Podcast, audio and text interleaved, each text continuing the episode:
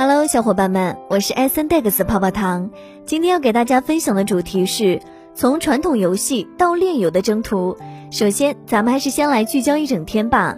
一报告显示，全球区块链市场规模预计将从二零二零年的三十亿美元增加到二零二五年的三百九十七亿美元。此外，在欧洲商业评论中也提到，百分之六十六的银行预计在未来三年内将区块链解决方案投入生产。二，据媒体报道，十二月二十六日，视觉中国旗下视觉艺术数字藏品平台原视觉正式上线，标志着视觉中国区块链加战略正式落地。三，据央视新闻十二月二十六日报道，近期四川眉山市公安局彭山区分局破获一起投资理财诈骗案件，涉及金额一千七百余万元，抓获犯罪嫌疑人二十四人，受害群众广布多个省份。接下来的深度文章来自练心，敬请聆听。随着近两年公有链、侧链、Layer Two 等技术的成熟，更多游戏公司开始进入区块链行业，资金关注也越来越多，这让行业拥有了成熟的可能性。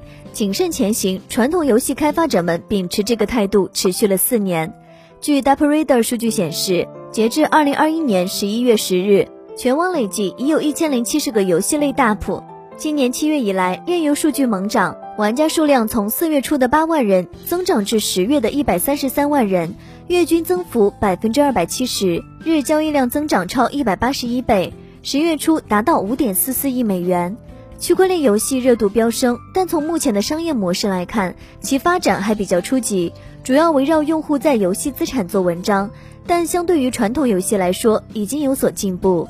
前几年，由于公有链的性能、游戏开发团队不够成熟等，炼油更多像是投机行为。一位炼油投资者告诉炼心，但随着近两年公有链、侧链、Layer Two 等技术的成熟，更多游戏公司开始进入区块链行业，资金关注也越来越多，这让行业拥有了成熟的可能性。即便如此，炼油的发展还在初期，是业界的共识。在这个阶段，炼油只能作为传统游戏公司对于未来游戏模式的思考和尝试。如果倾注过多，很有可能得不偿失。大多数开发者在这种思考中谨慎前行，而这种集体态度从2018年一直维持到了现在。据统计，截至11月10日，今年区块链游戏领域的投资额高达25.6亿美元。资本加持之下，区块链游戏越加火爆。而上一次大家对于炼油如此关注，还是在二零一八年。二零一八年三月，国家停止开放游戏版号；十二月，国家重启游戏批号审核。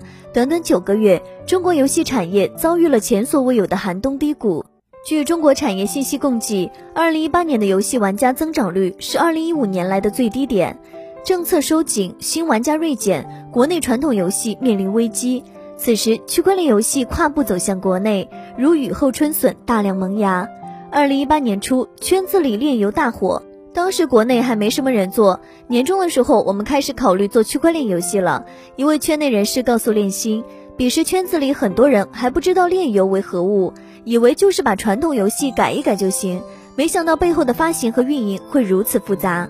纵使国内对区块链游戏还不完全了解，但不妨碍大家对改变的激情。加密猫大火，国内很快跟上脚步，开启了第一波做炼油的浪潮。经过数年的发展，炼油开始崭露头角，部分优质项目也进入了项目计划书阶段。基于古代神话、漫画、小说、架空世界等背景的炼油项目，陆续在二零二一年初出现，再次引发资本关注和行业热度。无论是二零一八年还是现在，人们对于炼油的选择都是一致的，谨慎中前行。而炼油的每一轮爆火，都离不开它对于传统互联网游戏的三大痛点的解决思路。每当一款游戏即将停服，官方会如何处置虚拟资产，玩家的感受如何，都会成为大家关注的焦点。二零一五年八月。腾讯旗下网游《龙界启示录》宣布停服。停服时，官方承诺将玩家部分装备兑换成指定大礼包作为收尾工作，但事实上却并没有满足玩家的真实诉求。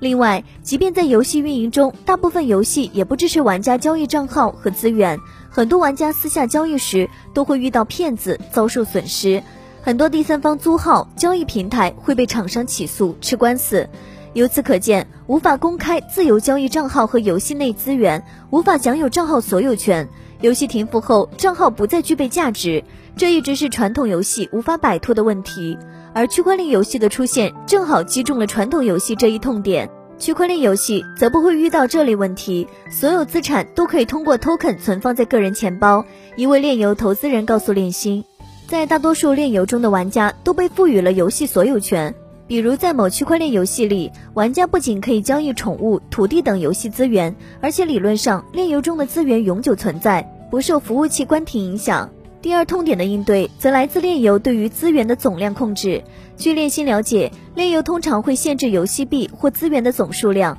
这让游戏内资源本身具备了稀缺性。对比传统游戏，以卡牌游戏为例，大多数游戏厂商都会拼命推出更新、好看的角色卡牌，更强有力的促销活动，推动付费率拉升。但这通常会打破现阶段游戏内角色强度平衡，而且这样的强度拉升越到后期难度越大，大部分收入来源于首月，后期增长乏力。一位资深游戏策划这样告诉炼星：炼游对于游戏内的资源和总量是有一定的限制的，在这种情况下，终极的角色和资源价值也会获得一定的价值提升，以此也可以解决一部分新出角色的内容设定上的数值膨胀问题。而第三痛点就在于炼油游戏透露出的收益共享理念，很多人第一时间认识到炼油，就是认识到它的边赚边玩特点。传统游戏中，代练或者打金难以形成体系，往往是最不受重视的一环。代练平台收一百元，给代练本人分二十元的情况比比皆是。